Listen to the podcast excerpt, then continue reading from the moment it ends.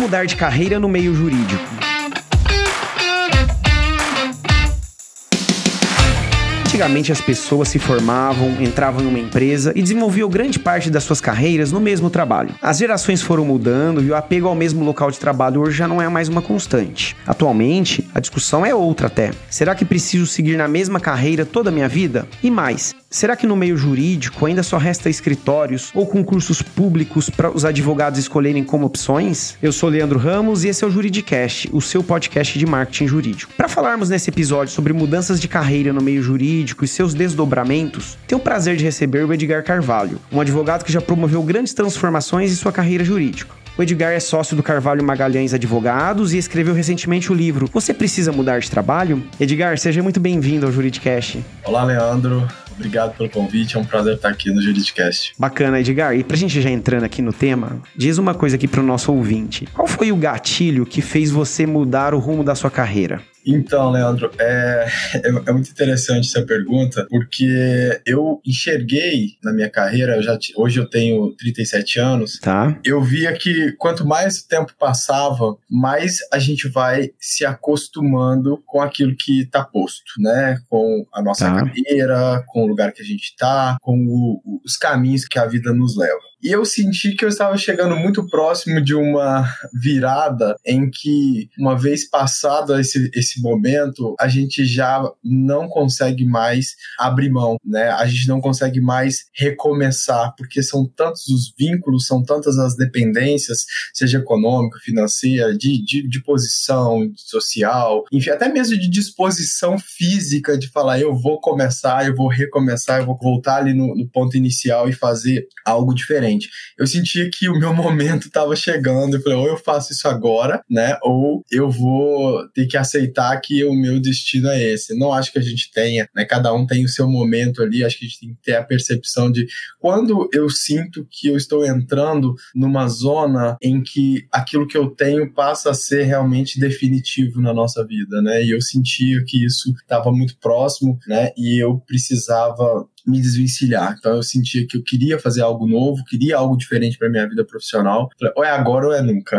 e foi assim que eu fiz essa, essa mudança aí. E baseado no que você respondeu, Edgar, você acha que tem um momento certo para fazer essa grande mudança de carreira? Eu acho que o momento é aquele quando você tem a, a certeza. Eu falo que a gente sempre tem as respostas. Às vezes a gente não enxerga ou não quer enxergar ou, ou opta por não olhar para isso porque isso se torna mais confortável. Mas a gente sempre sabe, né? Né? Quando aquilo que a gente está fazendo não faz mais sentido. Não porque é ruim, é porque não faz mais sentido daqui em diante. Não porque a gente tem que, que criticar e olhar que, nossa, tudo isso que eu fiz não fez sentido. Fez. Tanto que essa é a base de onde a gente está e para onde a gente vai. Nós somos uma construção de tudo aquilo que a gente viveu, né? Então, eu acho que o momento é quando eu olho para o que eu estou fazendo e vejo que não está mais me trazendo a satisfação, não está mais me fazendo evoluir, não me faz mais ser um profissional que olha para o que está construindo com orgulho, né? Falando, eu posso mais, ou eu posso algo diferente, ou eu quero fazer algo diferente para mim. E nesse momento, eu acho que a gente começa a refletir que alguma coisa está errada e dá para ser diferente, né? E aí a gente entra essa ideia da estabilidade, né? A questão de que a gente sempre está buscando a estabilidade. E o grande medo que nós temos é que o que eu tenho, por pior que seja, ou por mais insatisfação que nos traga, ainda é mais seguro e estável do que aquilo que eu desconheço, né? Eu pular de onde eu tô para um outro lado que eu não sei, né? Eu tenho duas opções. Ou eu vou achar que aquilo ali é uma coisa horrível e vou ficar com medo, vou ficar onde eu tô e paralisado, ou eu vou romantizar demais e achar que se eu pular para outro lado, aí todos os meus problemas atuais vão ser resolvidos e a minha vida vai se tornar uma vida maravilhosa. Nenhuma coisa nem outra, né? Eu acho que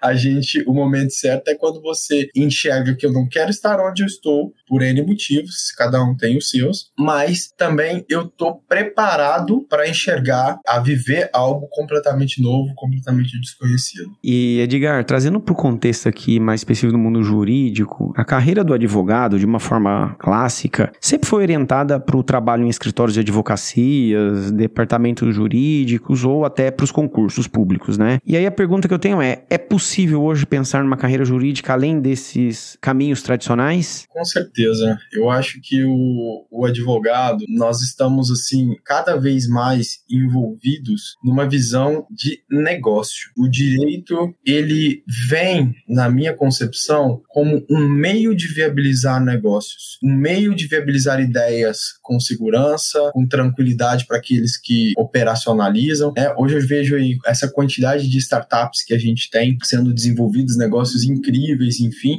A visão do, do advogado tradicional não combina com esse modelo de negócio mais. Aquela visão reativa de que a hora que chegar aqui eu analiso se pode ou se não pode. Não, o advogado agora é o cara que participa da criação, é o cara que está sentado dentro das primeiras reuniões de criação da ideia, de sentar de eu vou, vou fazer uma, uma, um novo aplicativo para resolver uma dor X da sociedade. E aí a gente vai lá, não para dizer que a lei não pode, que aquilo não pode, que não sei o quê, até porque normalmente aqui a gente está diante de uma nova situação, porque nem existem muitas vezes regulamentos, regulações para esses novos modelos de negócio. Então o advogado aqui ele tem que ser criativo, ele tem que viabilizar isso, ele tem que trazer de forma cada vez mais dinâmica, cada vez mais pensando em alternativas, em soluções, desde o princípio, né? Então eu acho que tem muito muito espaço para você ser um founder de uma startup, porque muitas vezes falta nessas startups essa visão jurídica, essa, esse cuidado de enxergar o quão importante é, obviamente, o seu negócio ser disruptivo, mas no final do dia você é uma empresa.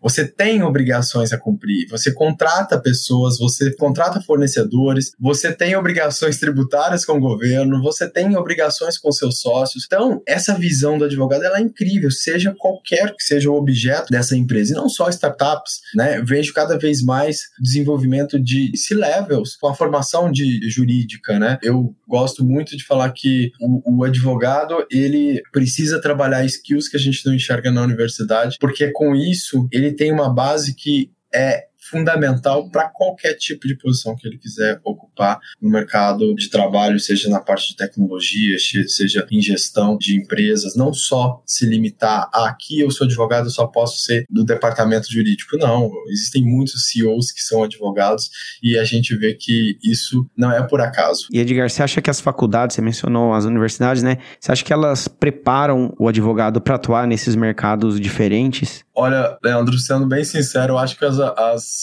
universidades ainda não preparam os estudantes nem para advogar, né? E olha, olha que só. eu dou aula.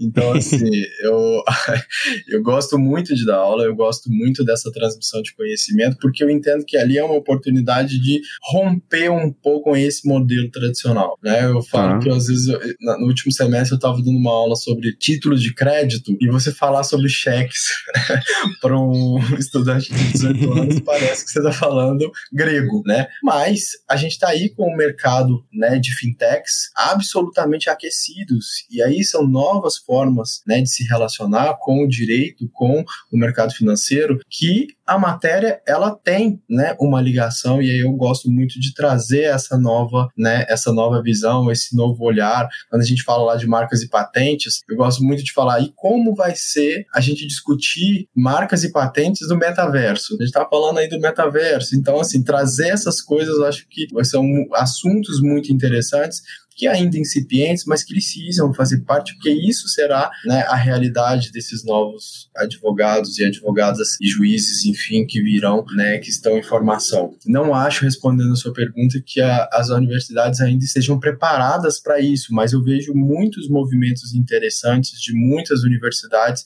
algumas aqui em São Paulo, que trazem né, um, cursos mais voltados para a área de tecnologia e também trazendo uma visão mais empreendedora empreendedora para o estudante de direito. Porque no final do dia, se você não for né, associado a um escritório já posto, já tradicional, enfim, e você tem que seguir toda essa, carreira, você é um empreendedor, você vai ser um empreendedor, você vai montar o seu escritório. Até mesmo aquele que entra num grande escritório e, se, e vem se tornar sócio, ele é um empreendedor, né? E a gente não sabe empreender, a gente não sabe a relevância do conhecimento para além do jurídico. O sucesso ou insucesso de grandes bancos alavancas acontecem no momento em que elas entendem que elas não são apenas uma sociedade de um tanto de advogados que se unem pela sua competência pelos seus títulos e por tal e coisa.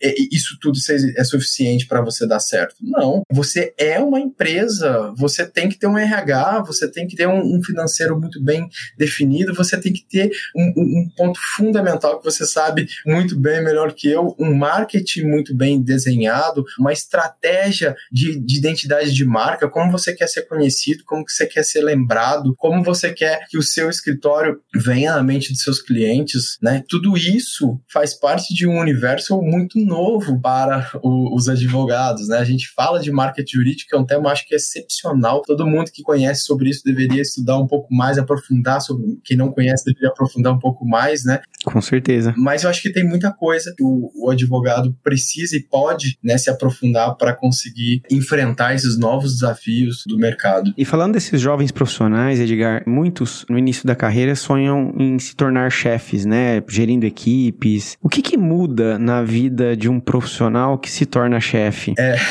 bastante coisa.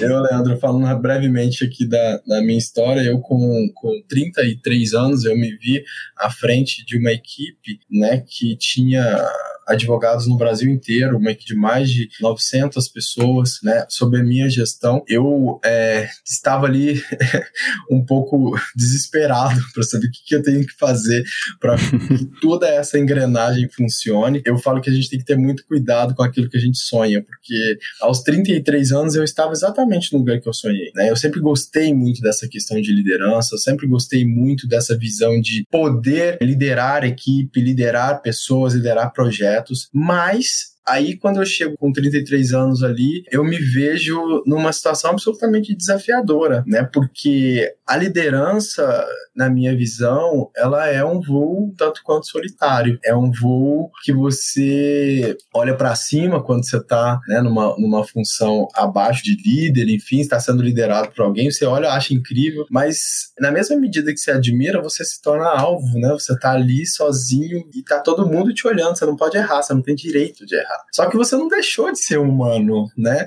Você não deixou de ter seus vieses. A gente tem muitos vieses. Então, eu falo que o líder, a primeira coisa que ele precisa se preocupar é entender quais são os nossos os seus vieses, né?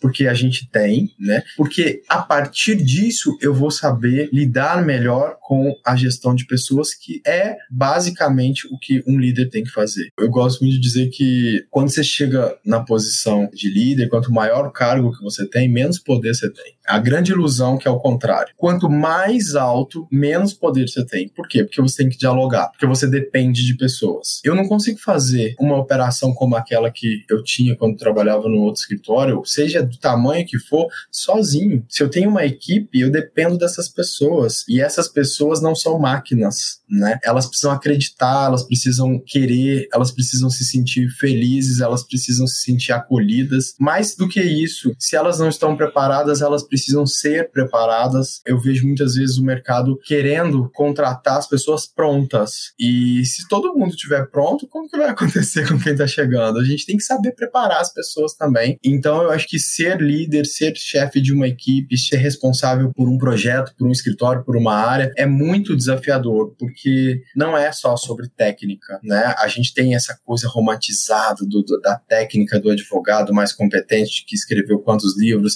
que tem mestrado, doutorado, que foi para fora, que não sei o quê. No fim do dia é sobre pessoas. A gente está falando sobre gestão de gente, né? Nada funciona se as pessoas que estão à frente não estiverem alinhadas com o seu negócio, não estiverem alinhadas com você, não estiverem com os mesmos valores e com os mesmos propósitos, né? E isso é absolutamente desafiador. Tem nada de romântico nisso, né? É muito legal quando dá certo, mas é muito dolorido, é muito sofrido. Eu mesmo sofri demais porque não estava preparado. Eu não sei se a gente realmente está preparado, o desafio, cada lugar é uma coisa diferente. A gente vai se preparando ali ao longo do dia a dia, ao longo das coisas que vão aparecendo, mas é, é muito desafiador. Então, o primeiro ponto é: é muito legal desejar, porque isso significa progressão de carreira, mas isso não é tudo. E isso também não é tão romântico, tão maravilhoso como parece. Tudo tem um preço. Quanto mais alto a gente sobe, mais caro esse preço é e mais, mais rápido ele chega. Isso é, isso é fato. E, e você tá mencionando aqui que não é tão romântico, né? E a pergunta que eu faço é: o que que te levou a deixar essa posição, que é uma posição almejada por muitos profissionais, né? Afinal, você estava liderando ali uma equipe de quase mil pessoas, né? Exato. Eu acho que, no meu caso, foi porque eu consegui entender com muita clareza que tudo que, que tudo que foi feito, obviamente, foi muito bom para mim, que eu gostei, me, me fez crescer, me fez me tornar né, o profissional que eu sou hoje, mas eu tinha muita clareza em determinado momento que não era aquilo que eu queria mais para minha carreira profissional, né? Não pelo lugar, mas pelo que eu fazia, pelos resultados que eu almejava para mim enquanto pessoa, né? Eu acho que a gente tem que separar uma coisa da outra. Muitas vezes a gente está insatisfeito com o chefe, está insatisfeito com o salário, está insatisfeito com o, o, que faz, com a área que atua. Não é sobre isso, né? É, isso, às vezes, a gente pode tomar uma decisão de, de sair de um lugar para ir para outro por causa disso, e esses problemas vão se, se, se estão lá, vão estar no outro lugar te esperando da mesma. Continuam, né? É sobre a gente, né? É sobre o que faz bem pra gente, é sobre o que a gente quer pra gente, né? Eu entendi que, para mim, né, eu precisava buscar, o meu ciclo tinha se encerrado ali, e eu precisava buscar abrir um novo ciclo. Eu não queria insistir num ciclo que para mim já estava nitidamente encerrado, né? E era muito importante tomar essa decisão, porque o meu discurso sempre foi muito claro de que não era sobre cargo, não é sobre nome, é sobre realização, é sobre você fazer aquilo que você volta para casa e fala muito legal foi muito bom isso que eu fiz, foi muito boa essa reunião que eu fiz, foi muito boa essa conversa que eu tive. E aí eu entendi que era o momento de me desafiar, né? De abrir mão daquela zona de conforto que nem sempre é tão confortável assim, para buscar algo que eu acredito, uma preparação para algo que me faz melhor ou que me faz bem. E às vezes, o mais, mais louco de tudo isso, Leandro, é que a gente nem sabe o que nos faz bem. A gente nem sabe exatamente o que, que é esse, essa outra coisa. Mas a gente tem a certeza de que aquilo que a gente está vivendo não é mais o que nos traz essa felicidade, essa paz, essa tranquilidade. Então, assim, se eu sei o que eu não quero, eu falei, eu vou agora então pegar minhas coisas e buscar a entender o que eu quero, né? A gente não precisa ter essa resposta, porque é muito difícil. Olha, eu só vou sair daqui quando eu tiver certeza para onde eu vou, seja de lugar, seja de profissão, seja de, de se eu vou empreender, se eu vou para um escritório, se eu vou fazer um. Não precisa, né? A gente às vezes precisa ter um período de limbo ali, né, para você conseguir enxergar fora daquela região, daquele momento de caos, daquele momento de dúvida, né, fora daquilo, o que que vai te fazer bem. E essas respostas elas vão vindo, né? Eu sou prova disso. Eu saí do escritório que eu trabalhava sem nenhuma pretensão de abrir o meu escritório, de fazer qualquer outra coisa. As coisas foram acontecendo naturalmente e tudo que foi acontecendo naturalmente e tem acontecido, né, é muito impressionante como tem a ver né? Como eu sinto quando eu faço uma coisa, eu falo, gente, quando eu comecei a fazer o mestrado, eu falei, nossa, é exatamente isso que eu tava precisando, eu nem sabia que era um mestrado. Aí eu comecei a dar aula, eu falei, nossa, é muito legal dar aula, eu nem sabia que era isso que eu gostava tanto, né? Eu comecei a, atuar no nosso escritório com uma, uma metodologia completamente diferente, e eu falei, gente, é muito bom acompanhar o início, meio e fim de uma entrega para um cliente. E aí a gente vai descobrindo, né? Acho que é uma vida de descobertas, a gente precisa se libertar para conseguir enxergar enxergar outras oportunidades, né? Pelo que você está contando aí, tem muita tentativa e erro, né, Edgar? Muita. Eu acho que é, é, a, a, nossa vida toda é feita disso, né, Leandro? Eu sou muito da realidade. Sou muito realista, racional, de não tem romantismo, né? Coisas que a gente romantiza, mas na nossa vida a realidade é essa, né? Não tem resposta certa. Eu tenho que insistir, eu tenho que tentar. E se eu errar, eu vou voltar, eu vou fazer de novo. Ou eu vou insistir porque eu acho que faz sentido, é muito disso. A ausência de respostas. Eu acho que não ter respostas é uma forma muito interessante de você não se apegar, porque quando a gente tem certeza das coisas, ah, eu tenho certeza que aqui é o lugar que eu tenho que ficar, aí você sofre, você se submete a um tanto de coisa e você acha, muitas vezes a gente tem certeza, ah, eu tenho certeza que eu nunca vou ganhar o que eu ganho aqui, né? E isso é triste, porque essa certeza te aprisiona. Eu acho que as certezas nos aprisionam, né? Então, então a gente tem que, que se libertar, errar, acertar, errar e acertar. E eu erro e acerto todos os dias e tá tudo certo. e, Edgar, nesse processo aí, né, que você tá falando que acerta e erra todo dia, teve alguma ilusão que se desfez depois dessa grande mudança aí na sua carreira? Olha, Leandro, eu falo que eu fui muito consciente. Eu escrevi esse livro que fala sobre você precisa mudar de trabalho. Ele, ele na verdade, tem até uma interrogação entre parênteses, porque assim, pode ser uma pergunta, como pode ser uma afirmação, depende de você, né? Não necessariamente você tem que fazer essa análise, cada um é cada um, né? No meu caso, eu tinha como objetivo compartilhar minha experiência para as pessoas que querem mudar de trabalho, que o façam pelas razões corretas, né? Não porque tá sentindo que o chefe é ruim ou porque o escritório que atua não é, não é sobre isso, é sobre você, é sobre o que que tá te fazendo bem, né? Não é sobre, eu falo que a gente é criado com essa ideia de faça o que gosta e não precisará trabalhar um dia sequer da sua vida, isso é uma grande farsa, isso é uma grande mentira, né? Porque trabalho é trabalho, não interessa onde você estiver, né? É trabalho e é bom e tem dia que não é, né? Tem dia que eu não quero trabalhar, tem dia que eu quero que eu tô super empolgado e tá tudo certo. Então, acho que a, o grande ponto é que a minha ideia de trazer esse, isso é porque você precisa ser consciente dessa mudança para não se iludir mesmo de achar que, às vezes, sair de um lugar por alguma razão X é suficiente que você vai amanhã ir para qualquer outro lugar, até mesmo abrir o seu próprio negócio, tudo vai se resolver. Então, acho que é um grande ponto de atenção quando a gente pensa nessa, nessa movimentação de carreira. E Edgar, falando ainda mais de carreira, né? Durante a pandemia, a gente observou aí um fenômeno que é mundial até, né? Em que muitos profissionais começaram a abandonar seus trabalhos, inclusive trabalhos que eram muito disputados até, né? O que, que explica esse movimento? Olha, Leandro, eu acho que muita coisa, né, aconteceu nessa pandemia no ponto de vista de gestão de pessoas, né? Muitas previsões têm se concretizado, algumas outras não. Eu falo que muita gente escrevendo livros sobre a pandemia no meio da pandemia. Eu falei, gente, mas não dá tempo ainda, não deu tempo de saber se é isso mesmo. Para assimilar, né? É, se o mundo seria agora todo home office. Não, não vai ser. Eu olhava para aquilo, né, e falava, gente, eu coloquei, implantei o home office no antigo escritório que eu atuava em 2015, por uma questão de necessidade, num dia que eu vi uma, uma, uma advogada chegando e ela me disse que saía de casa 5 horas da manhã, chegava em casa às 11 horas da noite, ela morava na região metropolitana aqui de São Paulo, e eu falei, mas e quando, quando você vive, né? E ela falou, eu ainda tenho dois filhos. E eu falei, isso não é possível, gente, a gente tem que encontrar uma, uma forma de viabilizar que a pessoa trabalhe, mas que ela tenha vida. E fui massacrado no início. Não existe isso, as pessoas não vão ter compromisso, enfim. E deu certo. Tanto que quando a gente começou lá na pandemia, eu já tinha saído do, do, escritório, mas eles não tiveram grandes dificuldades porque o negócio já estava fluindo muito, muito bem. Eu acho que essa movimentação de, pegando um gancho nessa questão do home office, as pessoas elas começaram a enxergar que existe uma outra forma. Né? Existem outras formas de fazer as mesmas coisas. Existe uma outra forma de você é, ser comprometido, além além do, desse negócio de, poxa, será que eu tenho que ficar em cima das pessoas? Como se a gente fosse uma linha de produção, né? Como se a gente fosse um regime fordista, né? Nós somos advogados, nós trabalhamos com a parte intelectual. Tá tudo bem se o meu dia é péssimo para eu pensar, mas eu gosto muito de trabalhar à noite, né? A gente precisava se libertar desse negócio de 9 às 6 da tarde, porque alguém precisava entender que pra gente isso não faz sentido,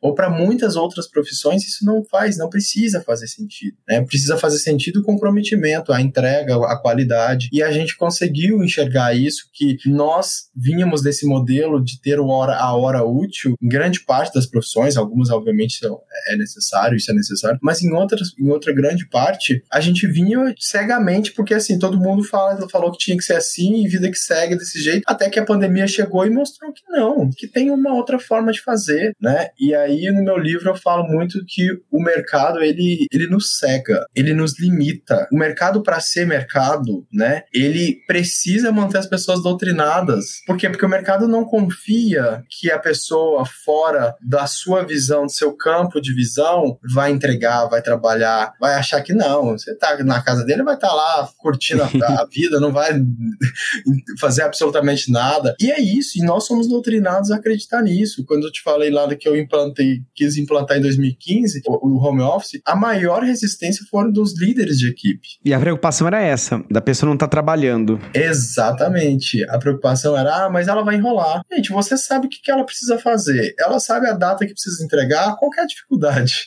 Né? Não tem, né? E a gente mesmo assim, né, insiste de que não, tem que ser, tem que ser dessa forma. E aí a, a pandemia ela veio e derrubou, né, alguns muros. A gente começou a enxergar para além daquilo que nos era posto. Começamos a questionar e as pessoas tipo assim, poxa, para que eu preciso ficar três horas no trânsito, sendo que eu consigo fazer mais e melhor em casa, né? E ao mesmo tempo que eu acho também que vem uma outra um outro conflito que também não é esse extremo de que o mundo vai ser home. Por quê? Porque aí eu misturo a vida profissional com a vida pessoal. Aí eu tô aqui, tô trabalhando até 11 horas da noite, então a gente vai precisar encontrar esse equilíbrio, né? Eu acho que o momento que a gente tá agora é de retomada, mas não de, do que era antes da pandemia, mas uma retomada de um equilíbrio absolutamente necessário do ponto de vista de o que me faz bem e até onde me faz bem. Eu acho que esse é o grande, o grande ponto, né? A pandemia ela trouxe maior convívio com a família, né? E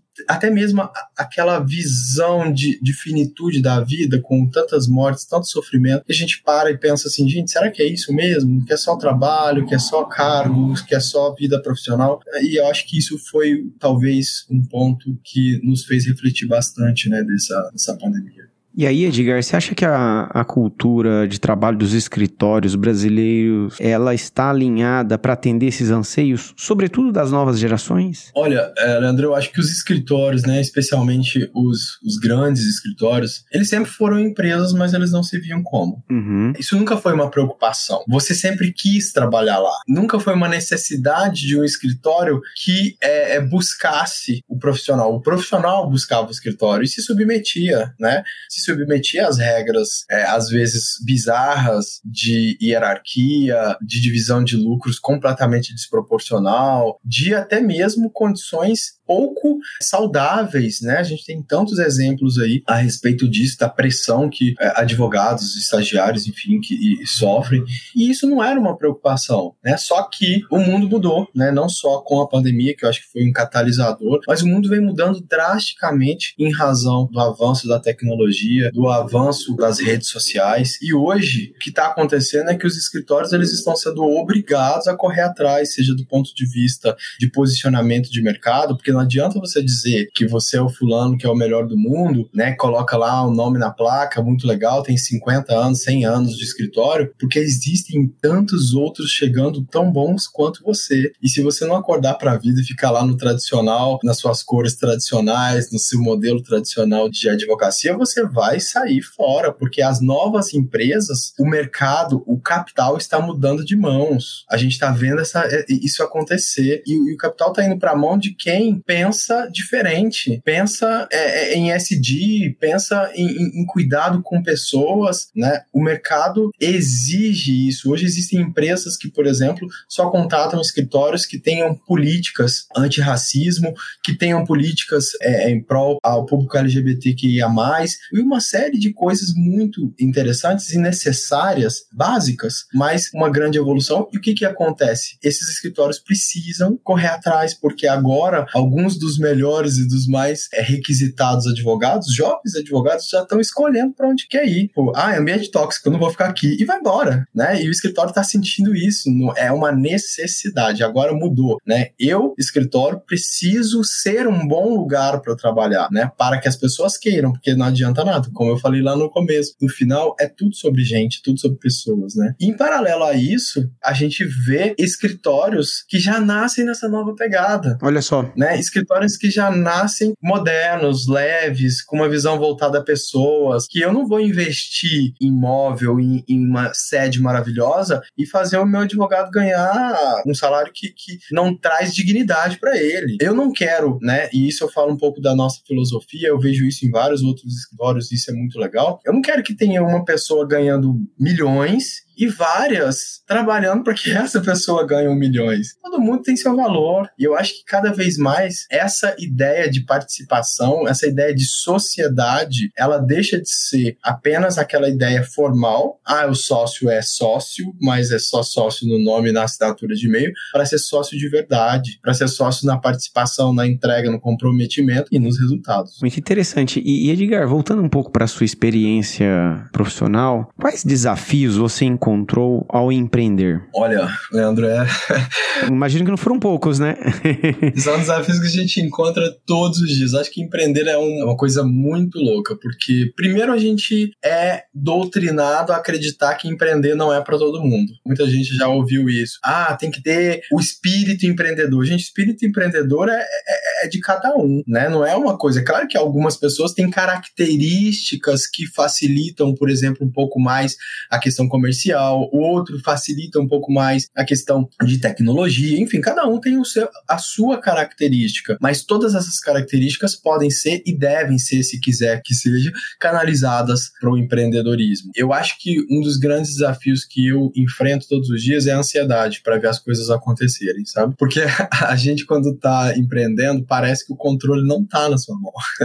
e não tá, né? Você fala, eu fiz tudo o que eu precisava fazer, mas faltou o ok do cliente, então não tem como, né? Ao mesmo tempo, muitas vezes eu falo assim, vamos programar é, a nossa semana de trabalho, quando vê, chega com quatro propostas e fecham e aquilo, toda sua programação foi para baixo. E aquela agenda se perde, né? E se perde, já era. E é isso, né? A vida é essa, a gente fica ansioso tanto quando para as coisas acontecerem e quando elas acontecem tudo ao mesmo tempo, porque esse controle que a gente quer ter das coisas, do tempo de acontecer e tal, da cronologia, isso não, não é uma realidade de um empreendedor. Né? E, além disso, eu acho que o maior desafio, né, Leandro, que eu aprendi, e eu gosto muito de falar isso para as pessoas, é, eu tenho aprendido, né, todos os dias, porque eu acho que a gente, a gente nunca aprende 100% uma coisa. Vocês às vezes falam, ah, agora eu sei. Quando você tá lá errando de novo, pensando mesma, aquela mesma coisa. Então a gente tem que ficar todos os dias colocando na nossa cabeça os pontos que a gente entende que são importantes. E um dos que eu acho mais importante, talvez o mais importante para o empreendedor, é não se compare. Olha só. A nossa vida vida como empreendedor é você olhar para o lado e falar: nossa, mas a gente faz isso o tempo todo. Nossa, mas olha lá, por que, que ele tá dando certo, aquele escritório tá dando certo, tá bombando, tá acontecendo tanta coisa, e aqui tá nessa, né, devagar, ou por que que eu não consigo aquele cliente maravilhoso, que aquele advogado, às vezes a gente fala assim, nossa, mas a gente até, ele nem é tão bom assim, a gente é, é, é, fica com essa coisa, mas, e eu acho que o ponto mais importante do empreendedor é entender que o que a gente enxerga da outra pessoa, do outro escritório, é só o que ele quer mostrar mostrar. E a gente normalmente só quer mostrar o que a gente tem de melhor. E a gente compara com a nossa, com o nosso tudo, com tudo que a gente sabe de nós. Né? A gente não compara o nosso melhor com o melhor dos outros. A gente compara o nosso tudo com o melhor do outro. Isso é injusto. Isso é cruel. Isso faz com que a gente se sinta frustrado indevidamente, porque aproxima, olha de perto. Nada é tão bonito como parece. Nada é tão legal como parece nas redes sociais e tá tudo certo. Então o ponto é, a gente não pode se comparar, porque nós nós não somos seres comparáveis. O meu negócio não é comparável com o seu. O meu negócio é para ser o meu negócio, né? O meu escritório é para ser o meu escritório. Ele não é para ser igual o, o escritório X e YZ. Por quê? Seja porque as pessoas não são as mesmas, a história não é a mesma, os clientes não são os mesmos. Cada um tem que se cuidar para fazer o melhor a partir da sua própria história. Porque a gente começa de lugares diferentes, a gente tem conhecimentos diferentes, a gente tem experiências diferentes. Eu acho que o grande grande desafio que nós temos é, mesmo sabendo disso, tem dias que a gente abre e nossa, mas essa arte aqui tá muito mais legal que a minha. E, tá, e faz parte, né? Faz parte da gente colocar todos os dias na nossa cabeça que a comparação a título de buscar influências, buscar estímulo, buscar motivação é maravilhosa. Mas a comparação para mensurar o seu estado de sucesso, ela é destrutiva e a gente tem que evitar a todo custo. É um baita insight. E o nosso papo tá muito bom, Edgar, mas a gente vai caminhando para o final e como uma última pergunta, qual é a importância, na sua visão, do propósito claro e bem definido para quem resolve empreender na advocacia? Olha, Leandro, eu acho que a gente está falando aí de um mercado nosso somos aí mais de um milhão e meio de advogados no Brasil hoje e a gente precisa entender o nosso valor, né? A gente precisa entender o que, que a gente quer, a gente precisa entender qual que é a área que a gente quer atuar, para quem a gente quer atuar. Eu só vou conseguir ser bom em algo se eu souber para quem eu quero ser bom e em que eu quero ser bom, né? Eu acho que não dá para abraçar o mundo, não dá para saber sobre todas as coisas, não dá para conhecer todos os mercados. Eu acho que cada vez mais a gente caminha para uma sociedade especializada, né, em que você conhece muito bem da área do seu cliente e a partir disso você traz para ele soluções jurídicas muito mais adequadas e a gente tem que se afastar cada vez mais dessa comoditização do direito, porque a comoditização do direito ela traz uma frustração profissional e ela traz também, infelizmente, ela traz uma entrega para o cliente talvez não tão adequada como a gente poderia fazer. Eu acho que o fim é sobre você saber o que, que eu quero com essa profissão, o que, que eu quero para os meus clientes e ser dentro disso o melhor possível. Um baita recado, né, Edgar, para a gente fechar. Muito bom, Edgar. Gostaria de agradecer sua participação aqui no Juridicast. Foi um prazer recebê-lo e já deixo o convite para você voltar mais vezes, tá bem? Com certeza. Muito obrigado, Leandro. Foi um prazer. Obrigado.